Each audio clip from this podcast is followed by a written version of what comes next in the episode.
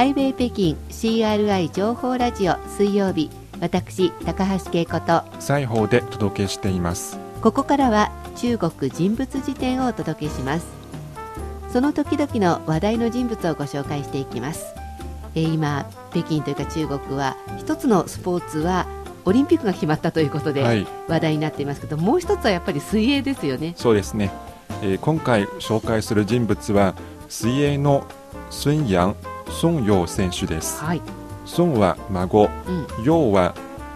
えー中国の楊潔チ元外相の陽です、はい、私陽気比かと思いましたけど あ陽血チ元外相ですね。はいはい、同じですけどね。同じですね。はい、柳という意味ですよね。はい。はい、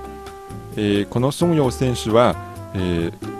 今ロシアでロシアの火山で開催されているうん、第16回世界水泳選手権の 400m 自由形で優勝しています、うん、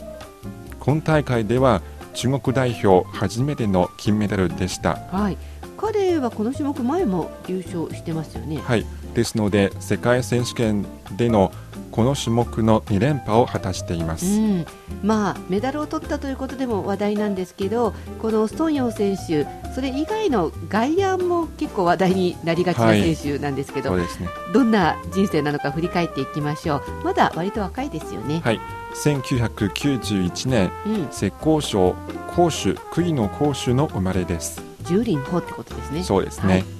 今の身長は198センチ。すごい。2メーほぼ2メートルですね。そうですね、うん、えー実はこれは背の高い選手が多い国家代表チームの中でもトップでですはい、実は孫陽は生まれた時から大きかったんです、そうなんだ、はい、両親も背が高くて、うん、2人ともバレーボールの選手でした。まあでも背が高かったら普通バレーボールとかバスケットボールの選手になるんじゃないかなとうん。思うんですけど、違ったんですね。はい、えー孫陽が生まれたばかりの時常に普通の赤ちゃんより大きかったです、うん。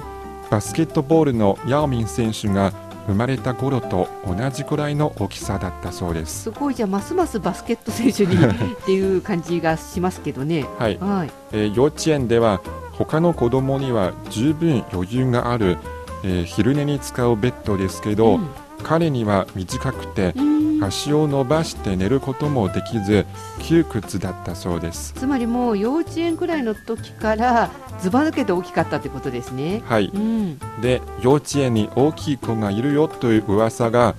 えー偶然スポーツ学校の水泳教師の耳に入りましたおはい。そして孫陽はスカウトされて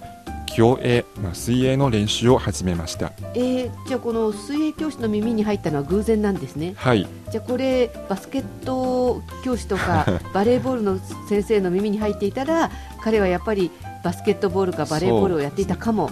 しれなはい。わけですね。そうですね。でまああの大きい身長っていうとバスケットやバレーボールを思い浮かびますけどやっぱり水泳でも有利なんですね。そうですね、えーすごく体格に恵まれていますし、うん。実は孫陽は練習にも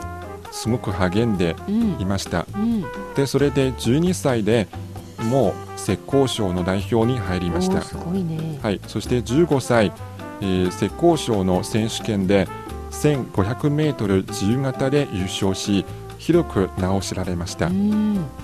その後、えー全国選手権や世界選手権北京オリンピックなどで腕を試しながら成績をどんどん上げていきました、うんえーどんな大会でどんな成績を残してきたんですか？はい、詳しく見てみますと、はい。えー世界大会ではまず2007年メルボルンで開催された世界選手権では 800m 自由形で3位を取りましたはい。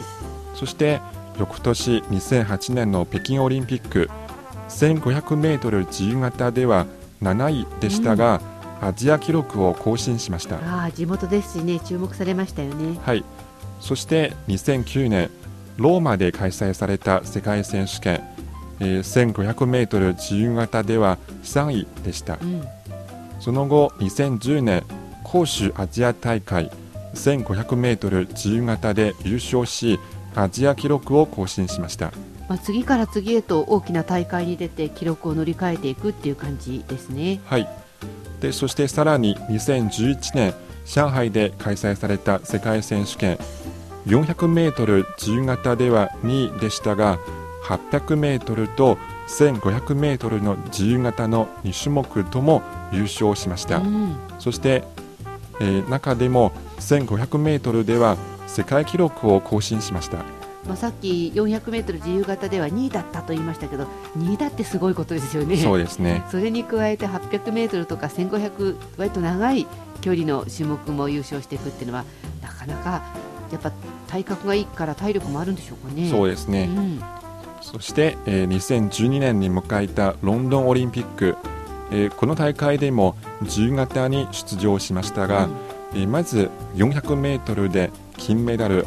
200m で銀メダルそして 4×200m リレーで銅メダルを獲得しました、うん、そして一番得意な 1500m では金メダルを獲得し、うん、え自身が持っている世界記録を更新しましたすごいですね。もう大活躍って感じですよね。はい。実はこのロードロンドンオリンピックでは、うん、えー、彼個人のタイトルを増やしただけでなく中国の男子競泳選手としては初めてのオリンピック金メダル、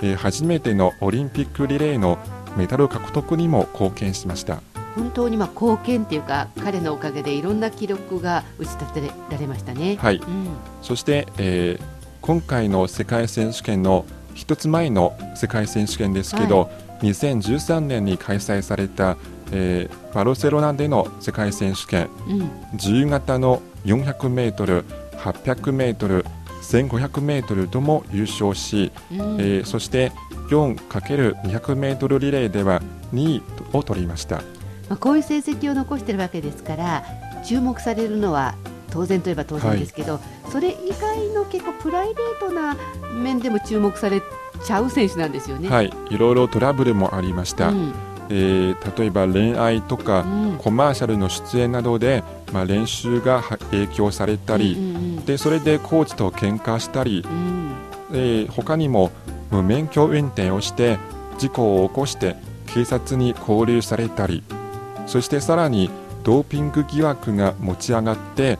試合の出場禁止の処分を受けたりすることもありました。まあ、いいことだけじゃなくて大変なこともいろいろあったわけですが、はい、ここに来て復活って感じですか？そうですね、まあ、そういったことですごく練習が影響されましたが、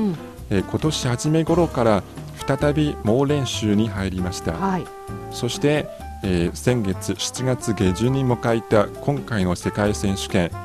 まず 400m で優勝しました、はい、そして 200m ですけど、うん、実は初めて試してみたんですけど、うん、えー、残念ながら0.06秒のわずかな差で2位でした。でもあのいつももうちょっと長い距離でこの 200m でも0.06秒で2位ってちょっとやればかなりいけそうですよね。そうですね、うん、実は孫陽選手は今回の世界選手権で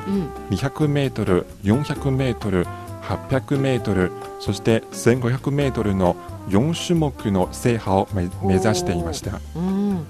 これが成功すれば世界選手権では世界初となります、まあ、なかなかこう短い距離と長い距離は多分違うんだと思いますから、はい、これを200、400、800、1500の制覇はなかなか難しいですけど、はい、一つこう目標ができて彼の励みにもなるんじゃないでしょうかね。そうですねまた注目していきたいと思います。はい今回の中国人物辞典は競泳の孫陽選手をご紹介しました。